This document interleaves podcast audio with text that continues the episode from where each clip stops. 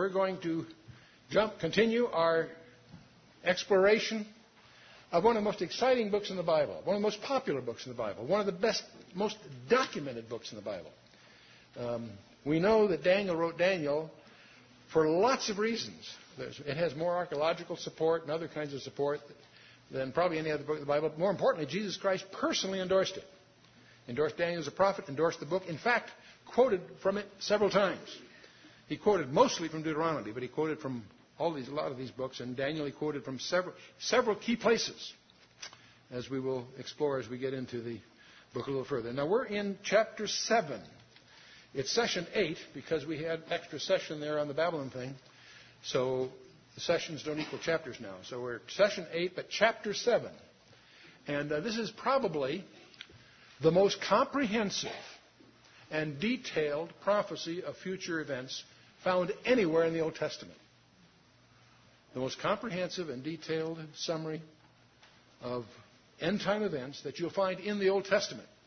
And um, so, you want uh, uh, in your mind, you should have Daniel 2 in your mind. That should have been a review last, from last time. We'll talk, we'll review it for you anyway. And then uh, Revelation 13, 17, so forth, they, they'll all impact what we're dealing with here. Now let's back up a little bit to really get the book in focus. Because we we have just crossed a barrier going from chapter 6 to chapter 7. See, the, Daniel consists of 12 chapters. The first six are historical, they're basically narratives. The last six, from chapter 7 to 12, are the prophecies, and they're not in chronological order. The first six chapters we just finished. We, uh, chapter 1, that's when Daniel's deported as a teenager. And by the way, most people don't realize he was of the tribe of Judah. He was in the royal line. It's academic because that he's, that he's not in the genealogy as such. But the point is, anyway, he's deported as a teenager to be trained, uh, give three-year postgraduate school uh, to serve at court. He and his three buddies. Chapter 2 is the famous dream of Nebuchadnezzar, another very important chapter that we will review here shortly just to have fresh in our minds before we plunge into 7. And then chapter 3, of course, is the famous fiery furnace scene. Bower burn, I sometimes call it. And uh, one that is prophetic in some very profound ways. And of course, the most interesting thing in chapter 3 is what's not mentioned. You all know the story, but what's, what's interesting is not mentioned. Daniel's not mentioned. Daniel isn't there. And some people make a big thing of that for some reasons. Chapter 4, Nebuchadnezzar has another dream, and the Lord gives him a lesson on pride. And he goes through a seven year convalescence, mental derangement as, a, as God's object lesson to him. And the one that took care of him during those seven years was none other than Daniel himself. Nebuchadnezzar wrote chapter 4. It's his testimony. I personally suspect I'll meet Nebuchadnezzar in heaven. And uh, so uh, I'm reminded of someone who challenged that. You know, what if he's not in heaven? He says, well, then you'll meet him.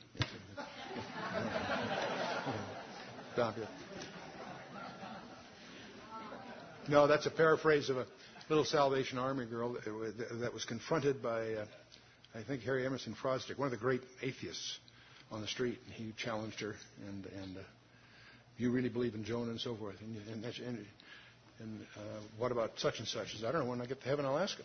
He says, what if he's not in heaven? Then you ask him. See, she really nailed him. So, anyway, Chapter 5 is the fall of Babylon, which of course is a very, very key thing in historical terms. It's also a key thing prophetically, because it also gave rise to an extra session that we inserted on Babylon future. And, uh, and then uh, we took the interesting event of Daniel in the lion's den and, uh, and used that as a departure to explore what the Magi really are all about. Now, the point, one of the points that you want to keep in mind, it's more, more important uh, than may seem uh, on the surface. The first uh, of the first seven chapters, chapters two through seven, are not in Hebrew. They're in Aramaic, which was the language in Babylon. It was the Gentile language of that day. So on the one hand, we're still in the. This will be the last chapter in the Aramaic portion of Daniel, even though it's not part of the first. Sec, the first section is really the historical section, one through six, and uh, the visions are from chapter seven through twelve times the Gentiles, the ram and the he goat, chapter 8. Chapter 9 is the most astonishing passage in the entire Bible. We'll focus probably two sessions on that. And then uh, We'll talk about, we'll also get a glimpse in chapter 10. Chapter 10 is really just an introduction to the final part of the book. But you get a glimpse of the dark side of the spirit world. A very strange one.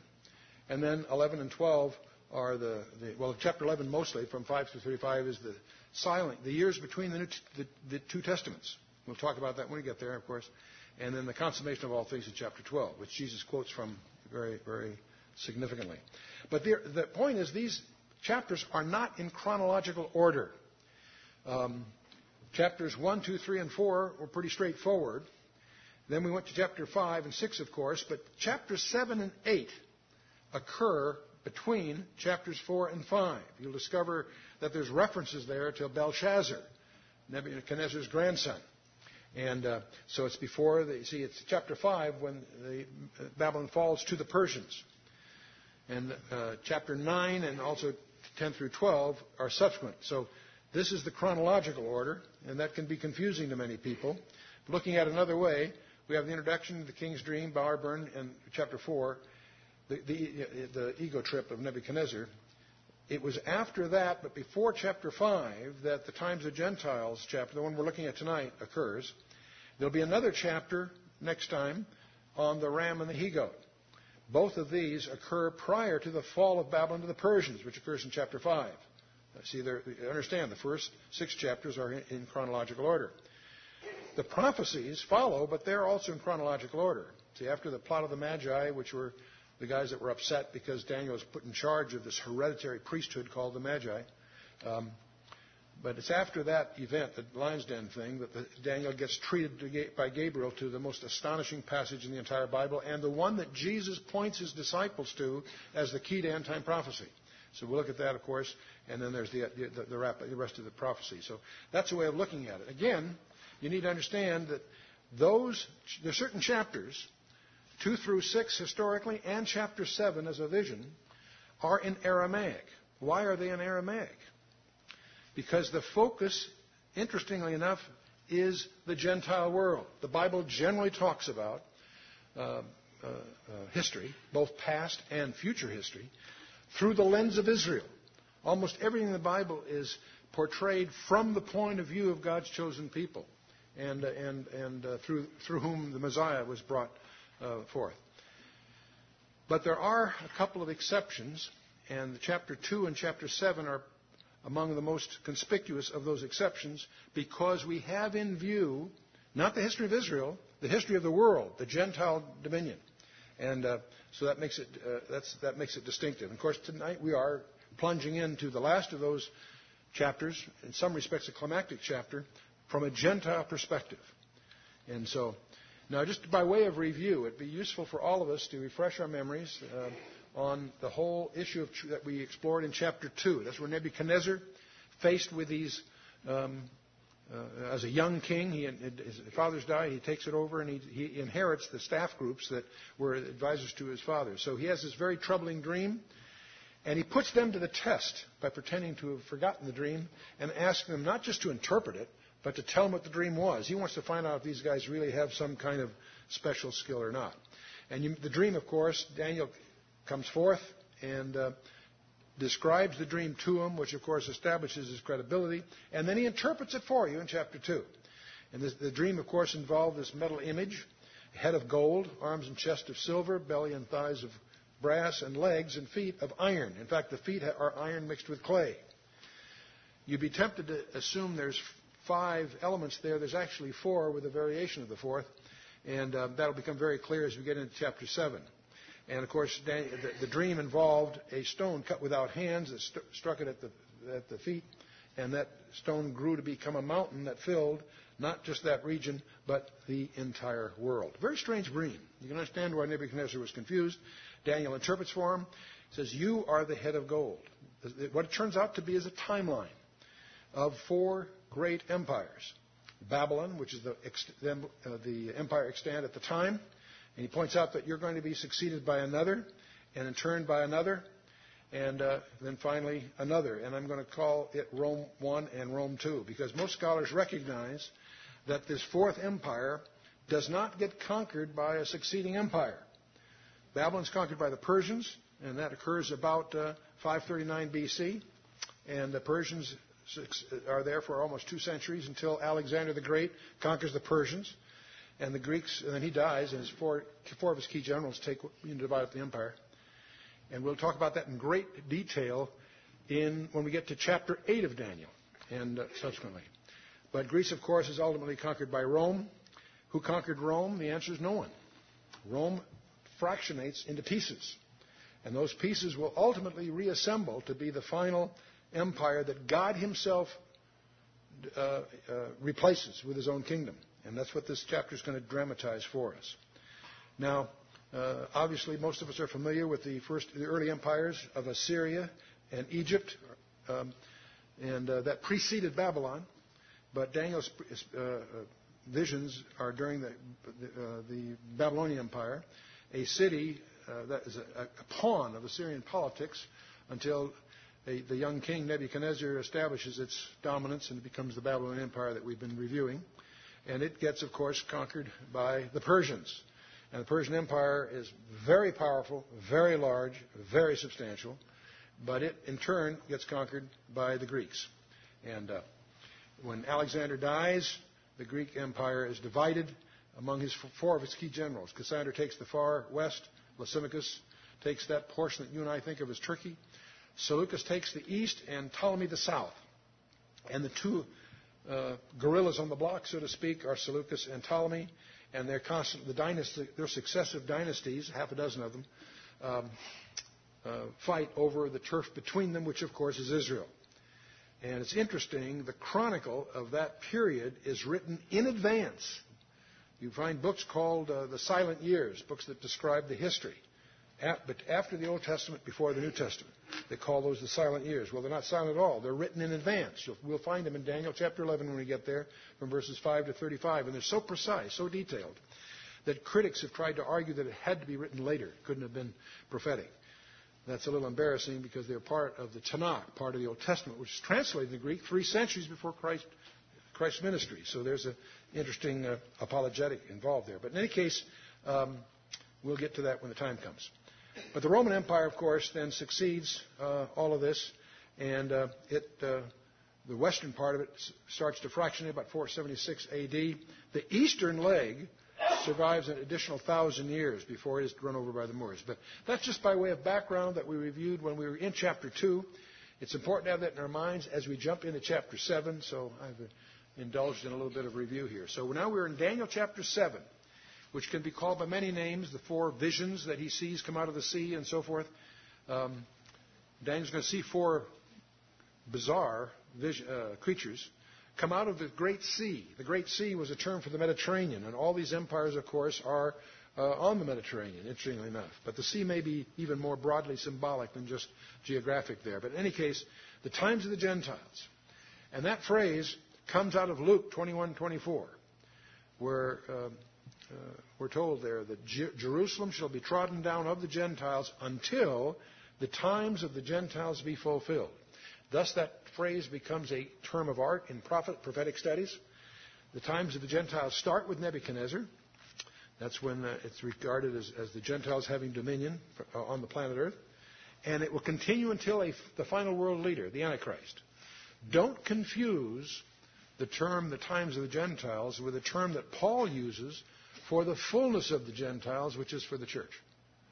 A number, because part of the period that we're in is, is God calling his, his out of the Gentiles. And uh, that's a, that is a term Paul uses in uh, Romans 11:25 of the church. Don't confuse the two; they're very quite distinctive. Well, let's just jump in. Chapter 7, verse 1. In the first year of Belshazzar, king of Babylon, Daniel had a dream and visions of his head upon his bed, and he wrote the dream and told the sum of the matters. Now, you realize Nabonidus was the king of Babylon, and, and secular history for many, many years made fun of the book of Daniel because they had no record of a Belshazzar. Everybody knew that Nabonidus was the king of Babylon until the Persians conquered it. What they didn't know is Nabonidus wasn't there, didn't want to be there, hadn't been there for 14 years. He put his uh, son in charge, and uh, went off to play games in northern Arabia with some other things he was doing. So Belshazzar was the operating king, and that's why he offers Daniel the third in the kingdom. Why? Because he's the second in the kingdom, even though he's king.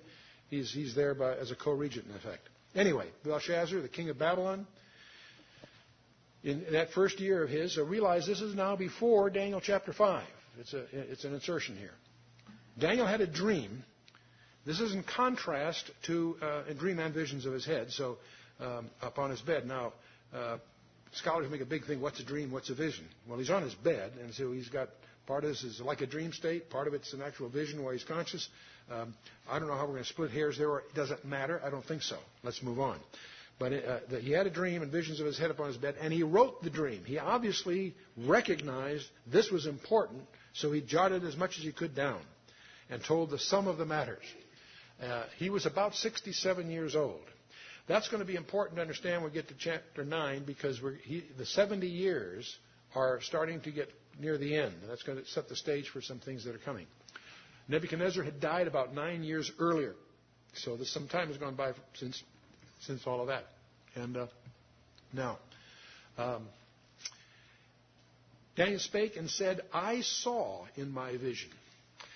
If you're studying Daniel very carefully, this catches you by surprise because up till now he spoke in the third person, like he would as a historian. But the visions he puts in the first person singular. And it's a very distinct shift in, in uh, style. And it also emphasized these are visions given directly to Daniel. These are not dreams of Nebuchadnezzar that he's interpreting. There were two of those, um, chapter 2 and chapter 4. But no, he, he, he said, Daniel spake and said, I saw in my vision by night and behold, the four winds of the heaven strove upon the great sea. Now, you can visualize this several ways. You can visualize this as literal winds blowing on the Mediterranean. The Great Sea was a term they used of the Mediterranean. On the other hand, this is a vision and heavens involved. The, four, the word winds in Hebrew is ruach. It's the same word you use for spirit.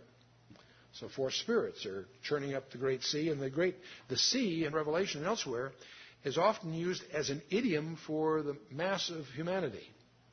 And uh, so it, uh, it, it's not going to change anything profoundly, but you can see that two different ways. You can see it in a literal sense of the Mediterranean, and you can also see it as an idiom of something, uh, uh, uh, you know, more symbolic, broader, what have you. And four great beasts came up from the sea, diverse one from another. And clearly, these are not aquatic creatures. These aren't some kind of uh, animal out of the ocean. That'd be pretty obvious. So that means I don't think it's too important to regard the sea as the Mediterranean. I suspect the sea is simply the, the background, the fabric from which God brings up these creatures to communicate to Daniel. And they're diverse one from another. We're going to discover that these four beasts are four kingdoms. That'll be explained in, next, in the next few verses. Let's talk about these four beasts. Beast number one, keep them clear. Uh, see, in verse 17, these four, they'll mention that the four beasts are four kingdoms. But the first was like a lion and had eagle's wings. And I beheld the wings thereof were plucked, and it was lifted up from the earth and made to stand on the feet as a man. And a man's heart was given to it. Now, I think most of us have seen, I forgot, I meant to get a slide and put it in here. I didn't get uh, get, uh, follow through with it. Most of you have seen pictures of the famous gates of Babylon, where you have winged lions as the, the artistic motif uh, for Babylon. First was like a lion, had eagle's wings. So that happens to have. I wouldn't make too much of that, but in the British Museum you can see these things: a lion on the gate, uh, on the gates of Babylon, a uh, winged lion on the gates. You'll also find references of this sort of thing all through Jeremiah chapter 4, 48, all the way through it, um, and Ezekiel, and so forth. But there's something interesting here.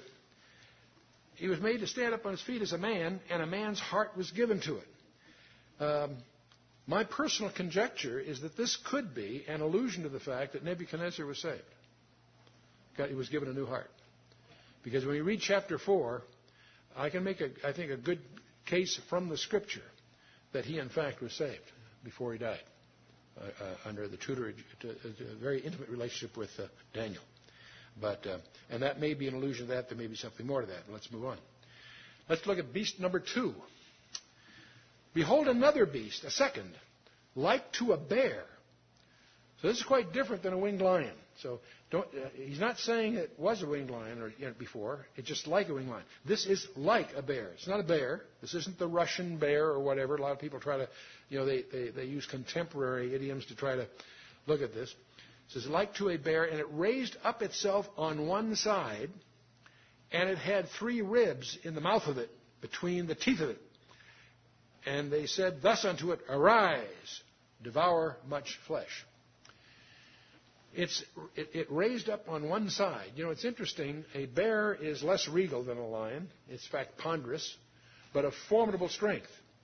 And this, we believe, is an allusion to Persia. And I'll show you why as we go a little further. But the, uh, remember, we, uh, we, remember we had the gold, the silver. The silver was Persia. We'll, we'll, we'll do a diagram, a summary as we get through this. Um, to give you a feeling of strength, Xerxes f- field two and a half million men in his army. That's a big number in today's world. Can you imagine what it was like in the ancient world? The Persians were formidable, very ponderous, very slow, very powerful. Uh, Cyrus conquered most of his acquisitions without even a battle. They yielded just on his appearance on the horizon. And uh, Ekbatana, his, his father-in-law, yielded that way in fact, without a battle, and so did uh, Babylon, actually. It had three ribs in the mouth of it, and most scholars uh, recognize there were three primary conquests that established the Persian Empire Babylon, Egypt, and Lydia uh, were defeated. And that's in Isaiah 13 and other places.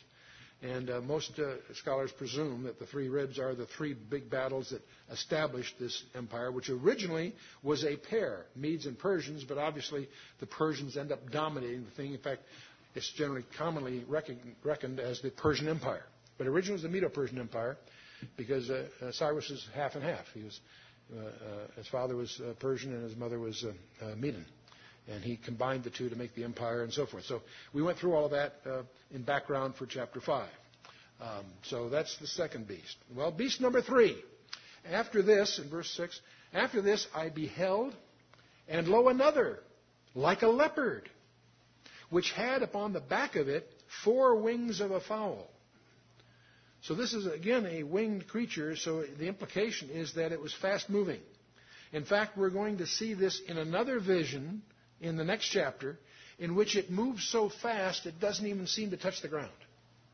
The speed of Alexander the Great's conquests is astonishing. In just a few years, he conquered most of the known world. At the age of 29, he is said to have fallen on his bed crying because there are no more worlds left to conquer. All the way to India. And uh, on, so that, that may be the four wings of a fowl may be descriptive of that. The beast also had four heads, and dominion was given to it. It's interesting, I didn't point it out earlier, but if you'll notice in each one of these verses, dominion is given to them. Now, we always visualize them conquering, and that's why they're strong. We, the biblical view is that they were given, in other words, God allowed them the dominion. And uh, uh, you know, it's a theological point, but a, a fundamental one. And uh, the beast also had four heads. Now, Alexander, uh, when he completed his conquest, he dies at a very young age. And uh, on his deathbed, he, the, at least the story goes, is that they asked him, Who, to whom does the empire go? And he says, Give it to the strong. That was guaranteed to have a little uh, tension in the staff meetings. Um, and so four of the top generals divide up the thing. We're going to study this at some length as we go.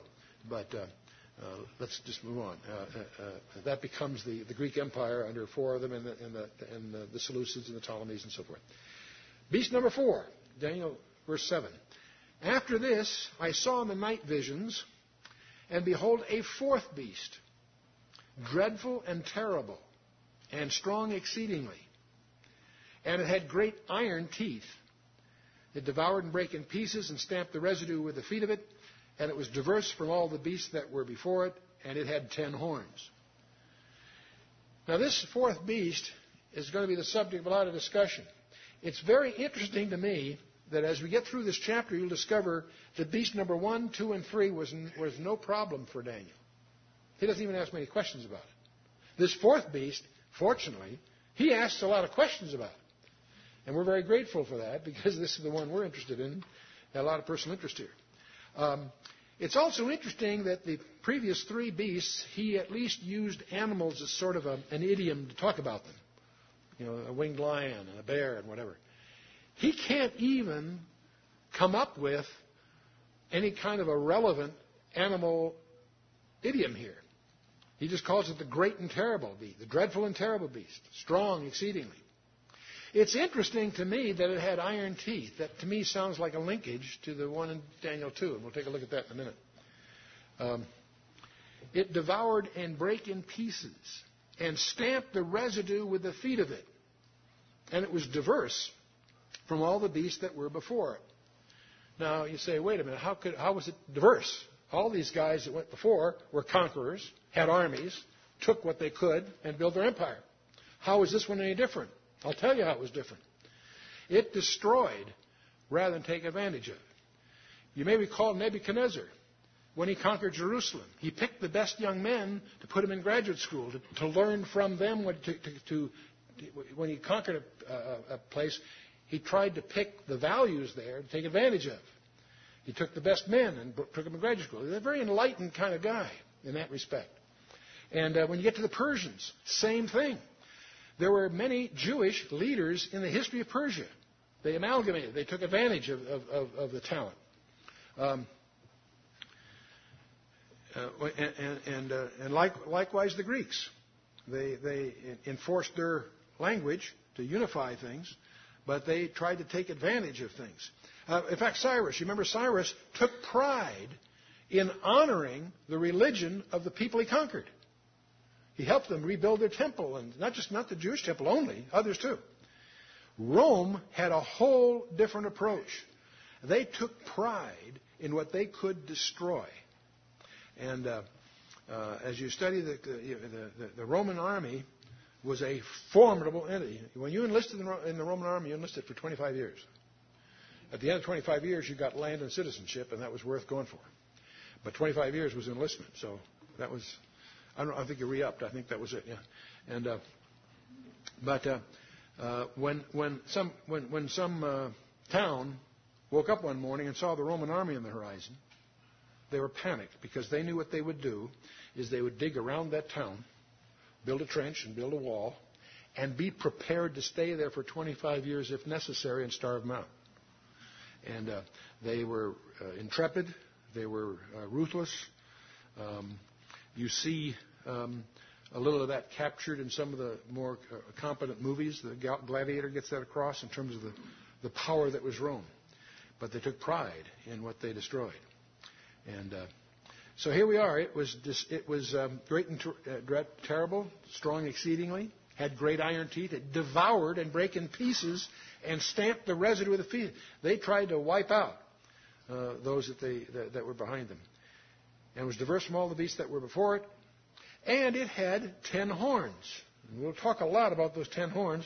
And you obviously, it's suggestive. Remember uh, Nebuchadnezzar's dream? The beast in the iron feet had ten toes. Here we have ten horns. It's a totally different set of idioms. It's interesting that Nebuchadnezzar was presented the same information through the, uh, the idiom of bright, shiny metals, emphasizing unity in a sense. Um, but this is not man's view, this is God's view confided to Daniel. And the same four uh, empires are portrayed as consuming, voracious beasts, emphasizing their, their, their uh, violence and the rest of it. Now, in verse 8, we encounter an eleventh horn. Everybody knows about the ten horns because there's so much said about it. But, and they all know about the little horn, but I want to emphasize the fact that the little horn is not one of the ten. He comes up among the ten, between the ten. And so I'm going to call him, he's known as the little horn. There's a little horn here, and there's a little horn in, in chapter 8 we'll get to. But the, uh, Daniel says, I considered the horns, and behold, there came up among them another little horn, an eleventh, in other words, before whom there were three of the first horns plucked up by the roots. In other words, we have an emerging leader, here that starts very diminutively. He's called the little horn, but he's going to end up being the big uh, kahuna here. And uh, three of them don't go along with his program. And he apparently explains it to them more clearly. Three of the first horns were plucked up by the roots, and behold, in this horn were eyes like the eyes of a man, and a mouth speaking great things. A horn is a strange idiom for you and me because we don't use, we're not sensitive to that. But in the primitive cultures, the power of an animal was exemplified by its horn. It may have many horns, like an antlers, as we think of it, or it can be a, a, a single horn, like a, some animals do. Um, but a horn thus became an idiom for authority or power. And uh, that's foreign to our cultural vocabulary, but it's very, very common in the ancient literature and certainly very common in the biblical literature. So when you have a little horn, this is a, someone with authority that emerges. And he has eyes like a man, and he has a mouth speaking great things, which it means it's a person. It's an office, of course, but it's a person. It's a leader. It's a guy. Just like Nebuchadnezzar was Babylon, this guy is the, the, the for lack of another term right now, the little horn. We're going to discover as we get, we're going to get into him a great deal, and get chapter 11 and 12 especially. We're going to learn a lot about this guy. It's astonishing that his career and his background, there's even a physical description of him in the Bible. And we'll talk about that as we go.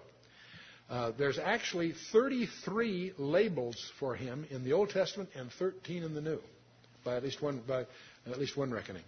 And uh, so it, it, it's amazing how much visibility in the Bible uh, occurs about this guy. But this is the first time he shows up in the book of Daniel. He'll, we'll learn a lot more as we go.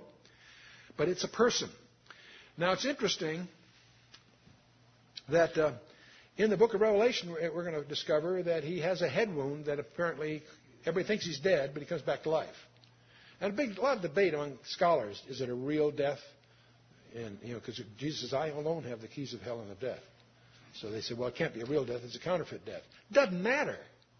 Because everybody, it's an effective counterfeit. Everybody thinks he's dead and he shows up, you know, so anyway. But of all the labels, the one to me that's the most descriptive, the one that's never used. If I was going to pick a label for this guy, I'd call him Mr. Big Mouth.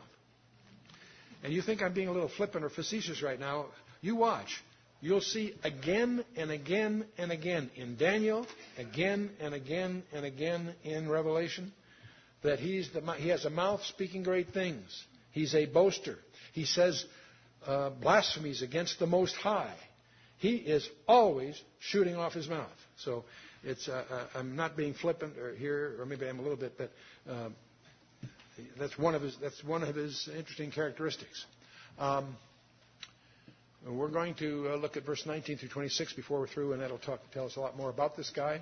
But he's clearly an, uh, uh, uh, an individual that we're going to be talking a lot more about. Let's go to the next verse, verse 9.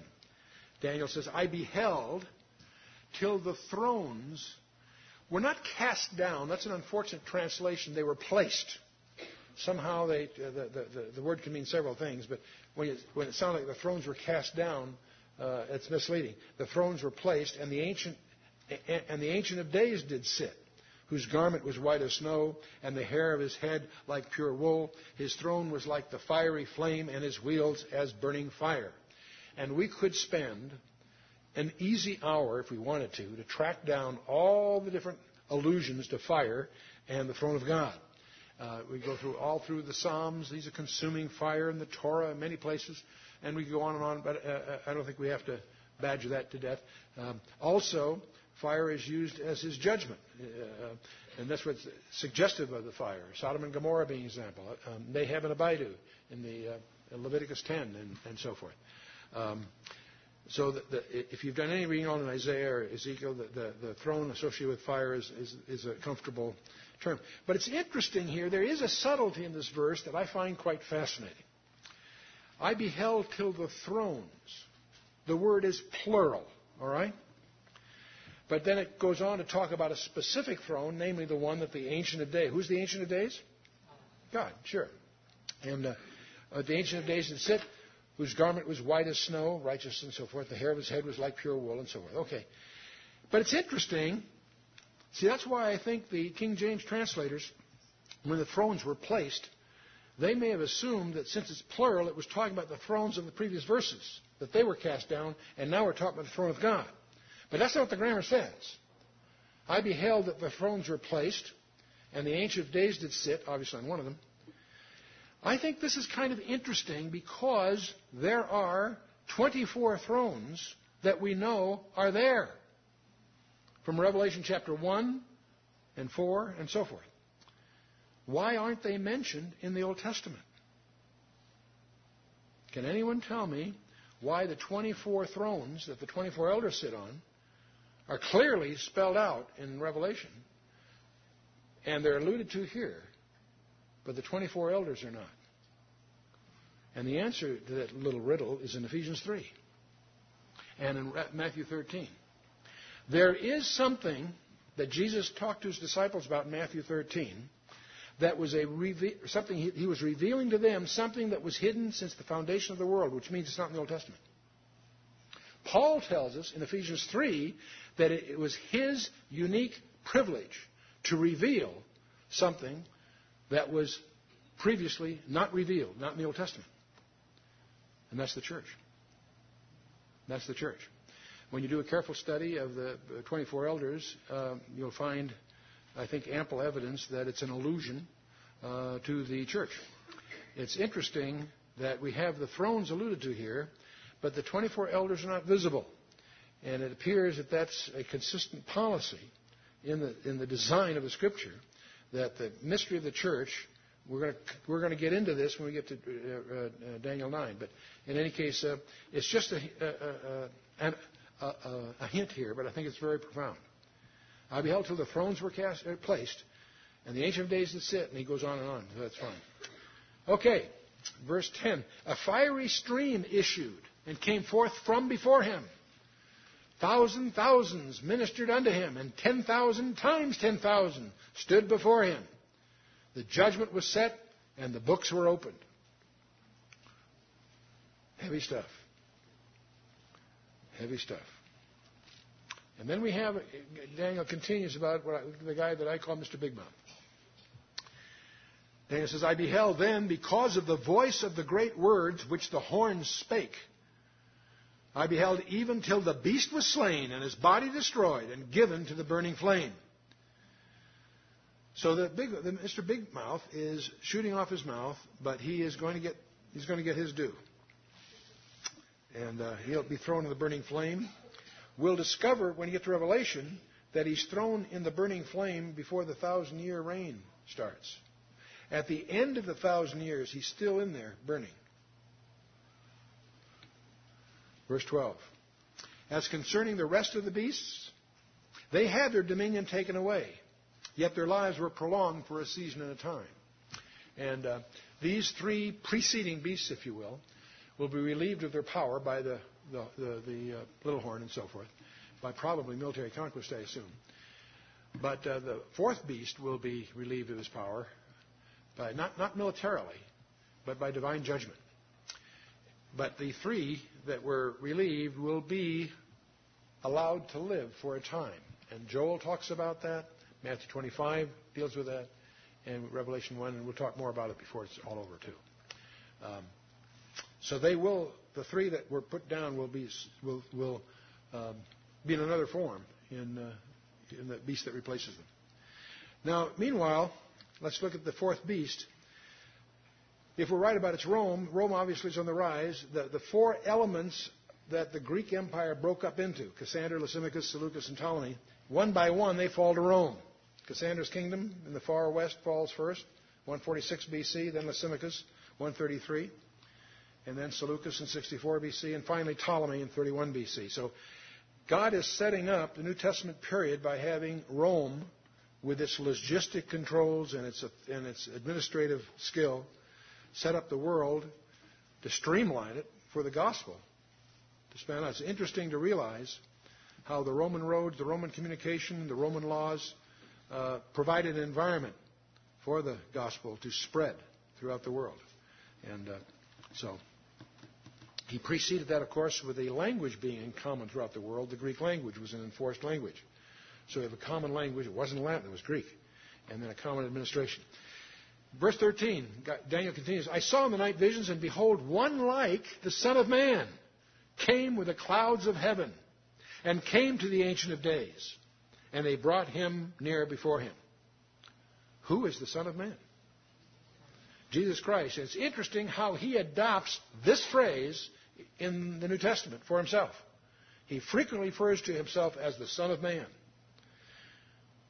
You know, that, and the reason that is so distinctive because here you have the creator of the world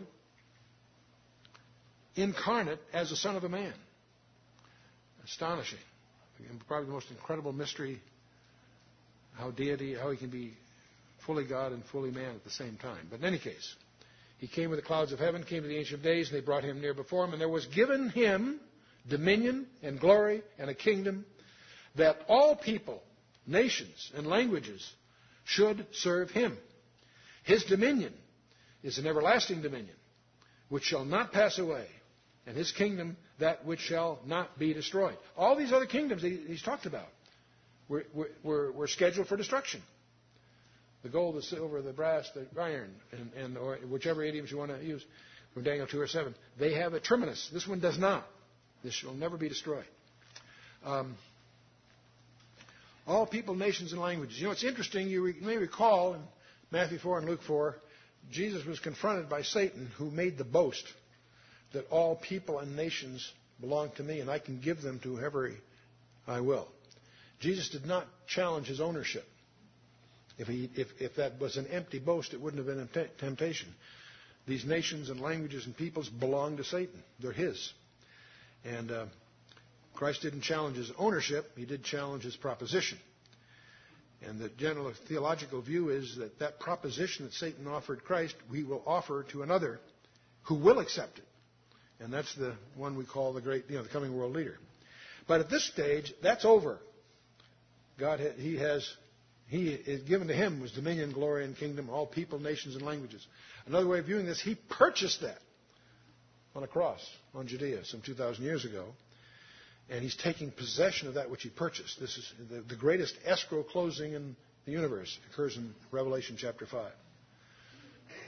I, Daniel, was grieved in my spirit in the midst of my body, and the visions of my head troubled me. The word for body there, by the way, is a sheath. I think it's a very interesting word. It's sort of like the sheath for a sword. I was grieved in my spirit in the midst of my sheath. and the visions of my head troubled me. Um, he's really troubled. Um, very disturbing stuff. He says, I came near unto one of them that stood by. Sounds like there's a gathering here of some kind. I came near unto one of them that stood by. See, this causes me to presume that this is probably very parallel or analogous to what John experienced in Revelation, where he was transported into heaven to given, given a, a view of what's coming. Um, it says, I was in the Spirit on the Lord's day. I don't think that means he was in the Spirit on Sunday. I think he was in the Spirit on the day of the Lord. He was propelled through time to the climax to see what was happening. Again, and there again, he's, he's, there's the other people around.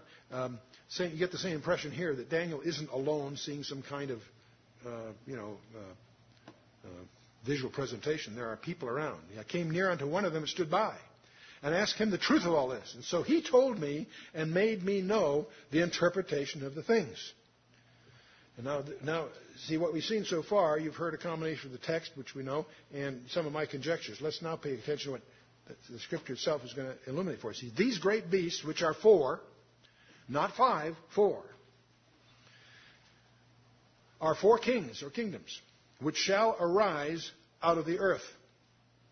See, they're arising out of the earth, not the sea. The visions are in the sea. That's why I treat the sea as strictly idiomatic, not as a literal sea, Mediterranean or otherwise. Um, which shall arise out of the earth, out of the planet earth, if you will. But the saints of the Most High shall take the kingdom and possess the kingdom forever, even for ever and ever.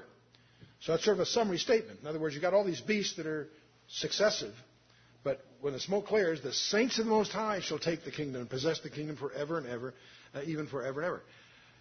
So that's, that's, that's the ultimate key point, underline, paragraph. Then I would know the truth of the fourth beast. I'm so grateful for Daniel. You know, he didn't ask about beast number one, two, or three. He doesn't need to. I think we got a good clue. He fortunately asked about the fourth beast. I wish the disciples were straightforward. Get to Matthew 13, and Jesus gives them seven disciples, uh, seven uh, parables, and he explains a couple of them, and then he, and and there's some real surprises in them apparently. And he says, "Did you understand these?" And they said, "Yes." So he didn't explain the others. I could bring the next. Why didn't say no? Let him explain all seven. You know. But anyway, then I would know the truth of the fourth beast, which was diverse from all the others. That's important to keep in mind. It's different than all the, all the others. Exceeding dreadful, whose teeth were of iron. There it is again. And his nails of brass. Ooh, that's interesting. Which devoured and brake in pieces and stamped the residue with his feet. See, there again, it's reemphasizing those characteristics. And of the ten horns that were in his head. And of the other, see, not the ten, eleventh one. And the other, which came up and before whom three fell, even of that horn that had eyes, and a mouth that spake very great things, whose look was more stout than his fellows. I beheld, and the same horn made war with the saints and prevailed against them. Whoops. That last verse, verse 21, should give you a problem. I beheld the same horn made war with the saints and prevailed against them. That really bothers me. Why does it bother me? Because in Matthew 16 at Caesarea Philippi, Jesus himself said of the church that the gates of hell shall not prevail against it. Same word. Overcome, prevail. So you could, it would seem that there's a contradiction here. This contradiction is emphasized again because in Revelation chapter 13, speaking of the Antichrist, it says that he will overcome the saints. And that would seem to contradict Matthew 16. That's if you fall into the presumption that all saints are in the same bucket. And what you really, if you do your, see, some, in fact, uh, in a recent interview that I was involved with, uh, uh, they were doing a video, a television thing, or a, a film thing, and we got into some discussions there about, you know, preci- you know, what translations is important to get into Greek or Hebrew. Absolutely. You don't have to know Greek or Hebrew to get into it. You can just consult a good exegete and get, but to get in, understand what the words are, because precision is absolutely critical. And as you do that, you'll discover, of course, that, uh, and I'll use John the Baptist as my favorite example. Jesus said of John the Baptist, "He that is born of woman, no, no, man born of woman is greater than John." That's quite a statement of a person. No man born of woman is greater than John. Uh, except Jesus Christ, of course. But you know, that's a phenomenal statement. That's it means he's, he's above Moses, above Abraham. You know, you, no man born of woman is greater than John. But then in his next breath, he says, "He that's least in the kingdom of heaven is greater than John." What does that mean? And he explains that a few verses later. Whether you look at Matthew 11 or Luke 16, you can check it out. In both places, he says essentially the same thing. Um, the law and the prophets were until John. See, John the Baptist closed the Old Testament. The Old Testament didn't close with Malachi. That's the last book in the order we happen to have them. Uh, not the order they originally, but that's neither here nor there. That's just a collection. Of, that's the li- that's a that's a library catalog issue. Uh, when did the Old Testament con- finish? John the Baptist closed the Old Testament. Jesus said so in Luke 16, 16, and Matthew 11.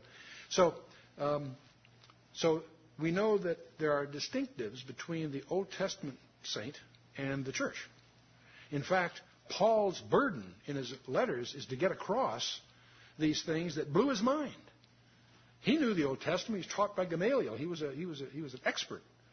Um, and yet he was blown away by the realization that you and I enjoy privileges that were unthinkable to the Old Testament saint, that were sealed by the Holy Spirit, and so on and so forth. Except the church is, is started with a miracle in Acts 2 and it will end with a miracle. But it's a parenthesis. There are people that are going to be saved under a different set of conditions. The Holy Spirit does it in each case, of course. But the, you, so you'll discover that if you're precise in your use of language, you'll discover there are saints in the Old Testament, called the Old Testament saints for lack of a better label. There's the church, the mystery of the church I'm speaking of, not, not a denomination, but the, the, mystery, the, the, mystery of the church. And then there's the post rapture, or the trib, what some people call the tribulation saints and uh, they're different. And so, this is in fact a proof for you that the church doesn't go through the tribulation. Because the people here, the Antichrist is going to um, prevail against. It says so here, and it says in Revelation 13. But that's, that's, that's distinct from what Jesus told us in Matthew 16.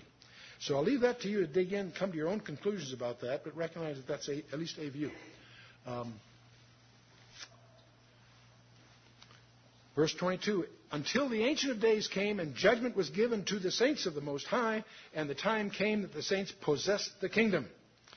And uh,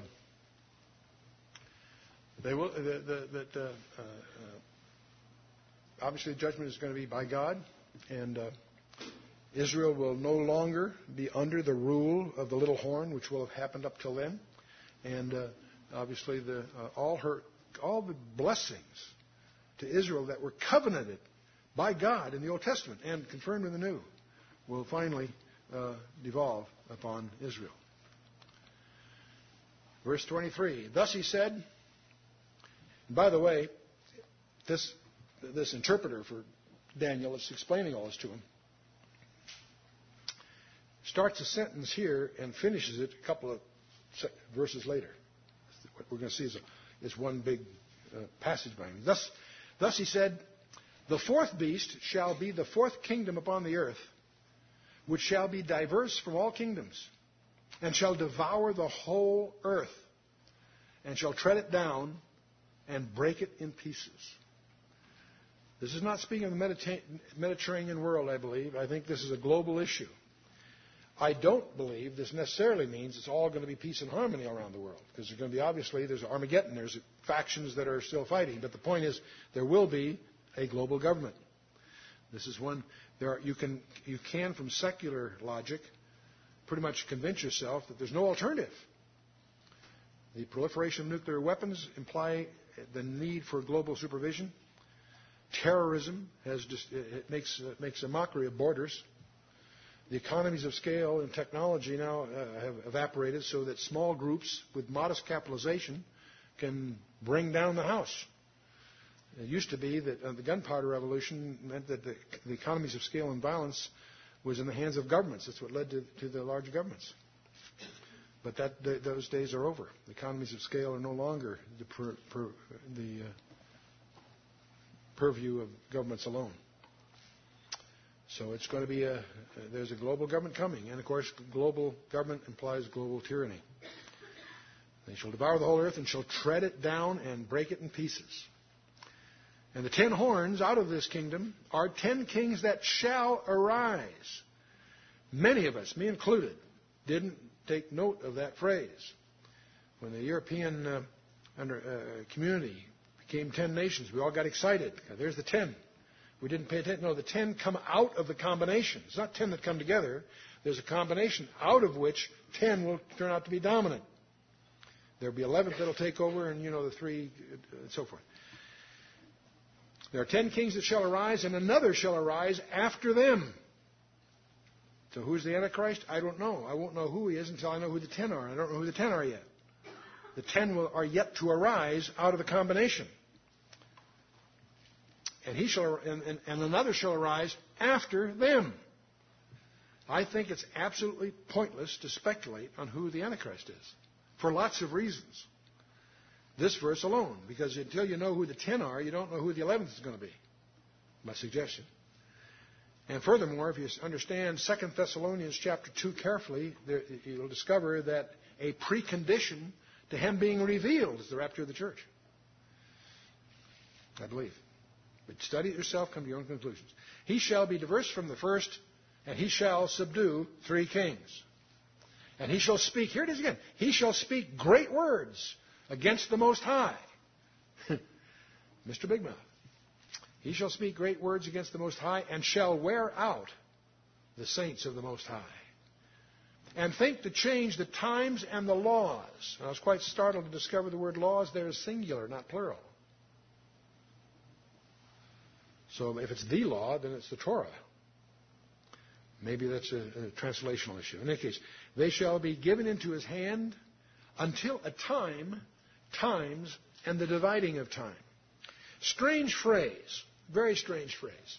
We're going to find uh, that. Uh, let me not leave. Let me come to that in a minute. He shall speak, speak great words against the Most High. This is the same expression we find in Revelation 13. In fact, I think we'll have time before we're through. We'll go take a quick look at the first half of Revelation 13 while this is all fresh in your mind.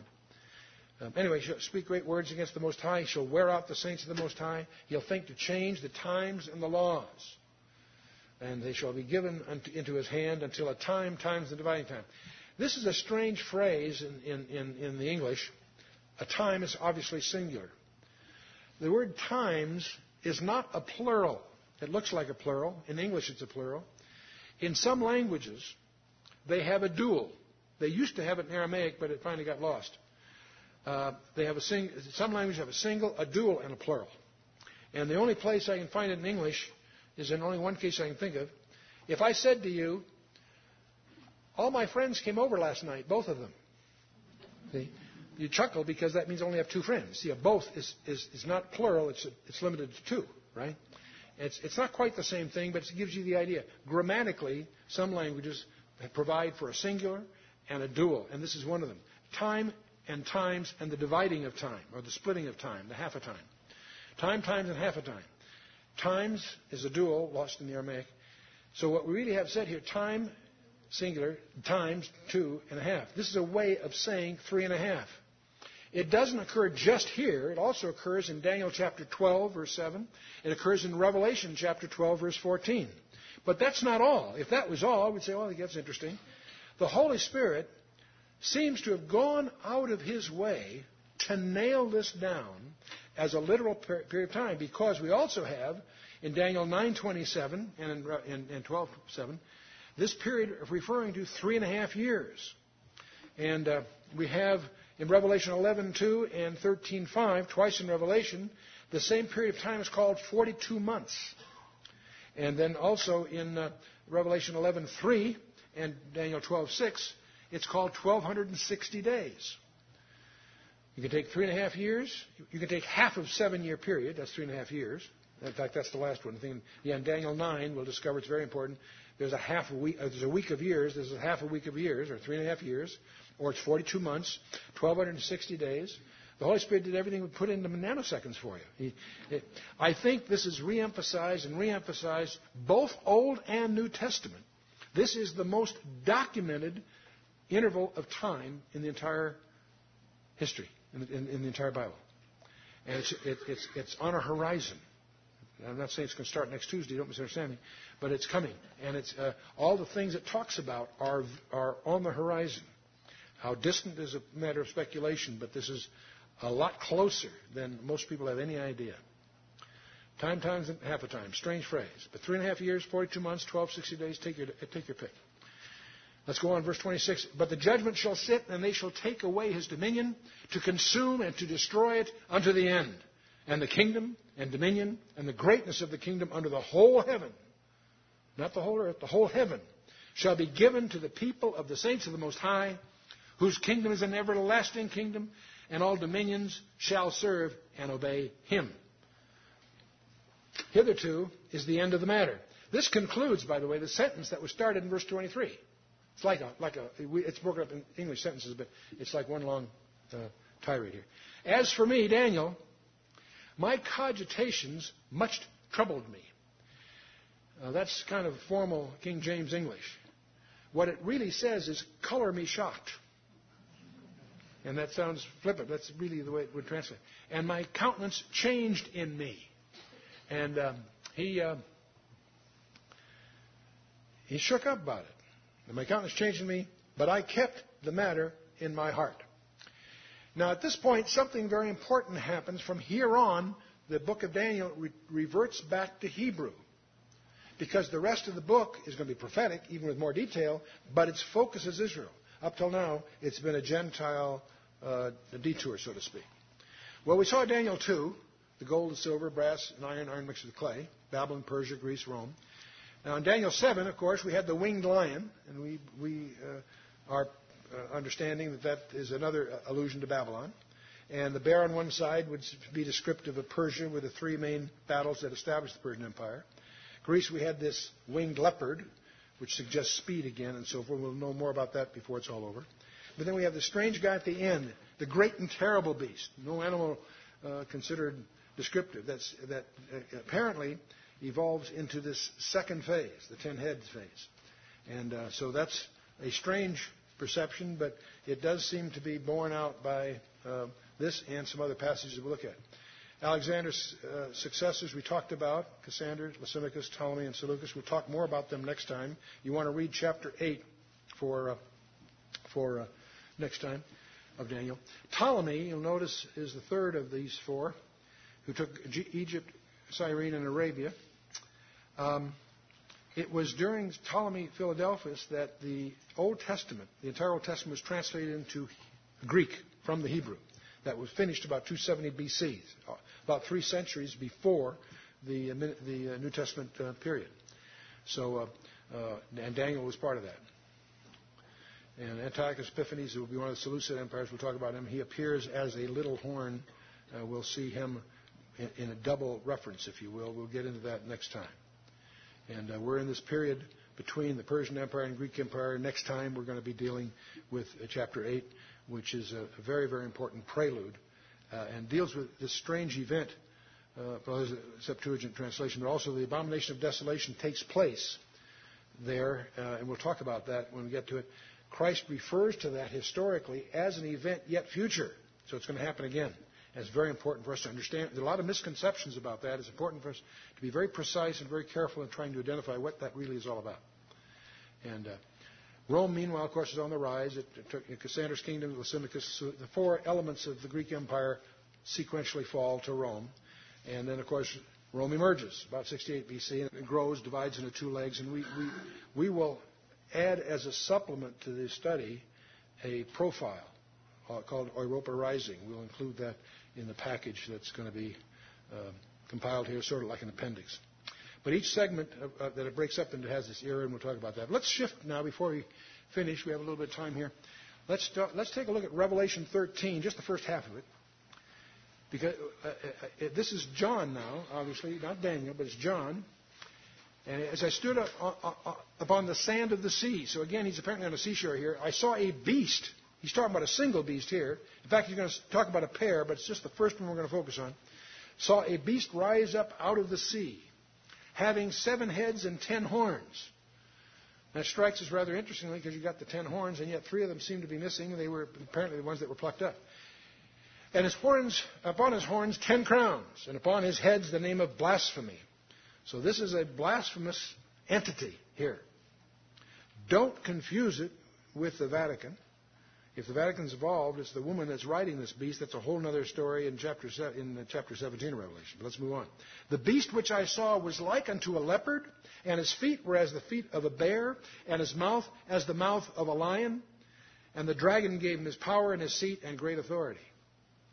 How interesting it is, you've got this leopard, the bear, and the lion but they're backwards.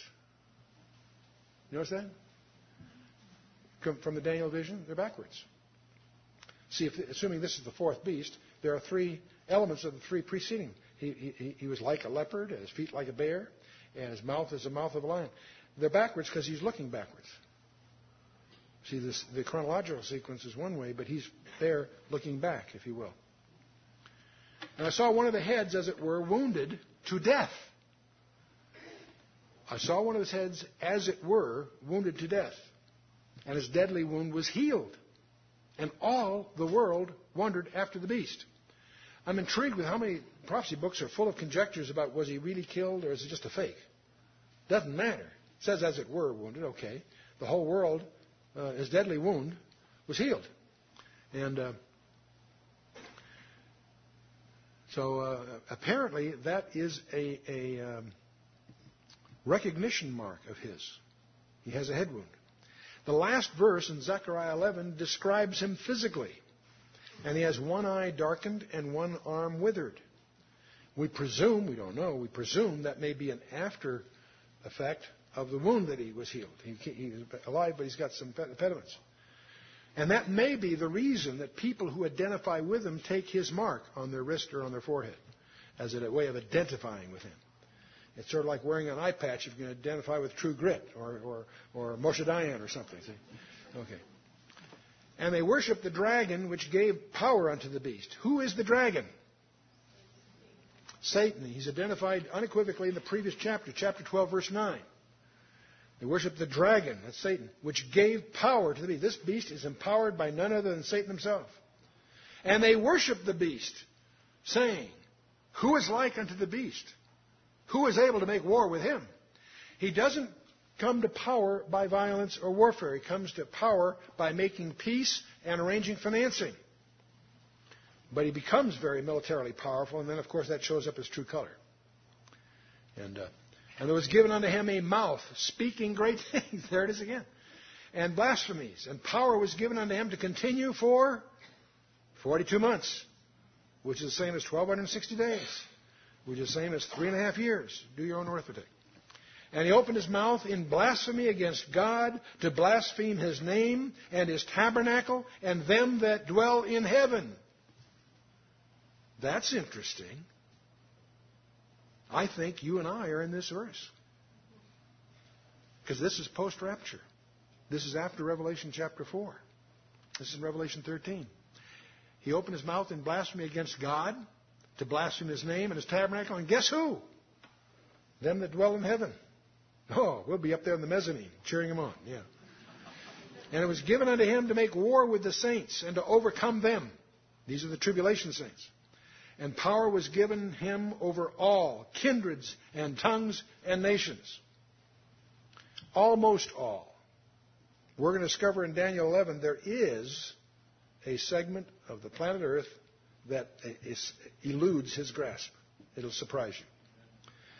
It was given unto him to make war with the saints, to overcome them, and power was given unto him over all kindreds, tongues, and nations. That's the generalization. There is an exception that Daniel makes a note of in, in chapter 11 and all that dwell upon the earth shall worship him.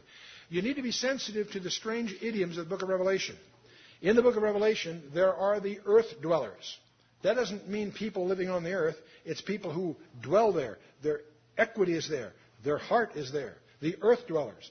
The only celebration on the earth in the book of Revelation is when the earth dwellers celebrate that the two witnesses are dead chapter 11, when they lie in the street for three days, everybody exchanges gifts that they're finally dead. And then CNN gets an exclusive. All that dwell upon the earth shall worship him, whose names are not written in the book of life of the Lamb slain from the foundation of the world. If any man have an ear, let him hear. He that leadeth into captivity shall go into captivity. He that killeth with the sword must be killed with the sword. Here is the patience and the faith of the saints. So that's just a quick snapshot. One of the assignments you can give yourself if you're interested in taking extra assignments is to make a little notebook and collect the idioms and similarities of things that are mentioned in Daniel and things that are mentioned in Revelation. You'll be startled at how they dovetail.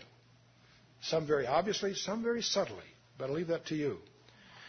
You won't understand the book of Revelation until you realize that the 404 verses of the book of Revelation include over 800 allusions from the Old Testament. Almost two to one. Two allusions for every verse in the book of Revelation are idioms or phrases or concepts deliberately linked from the Tanakh, the Old Testament. And once you discover the Jewishness of the book of Revelation, then suddenly it all becomes clear. And uh, fun book. But Daniel is a basic, basic foundation, no matter whatever you're going to do, prophetically, of course. Great, great book, great guide. So study chapter 8 for next time. Let's stand for a closing word of prayer.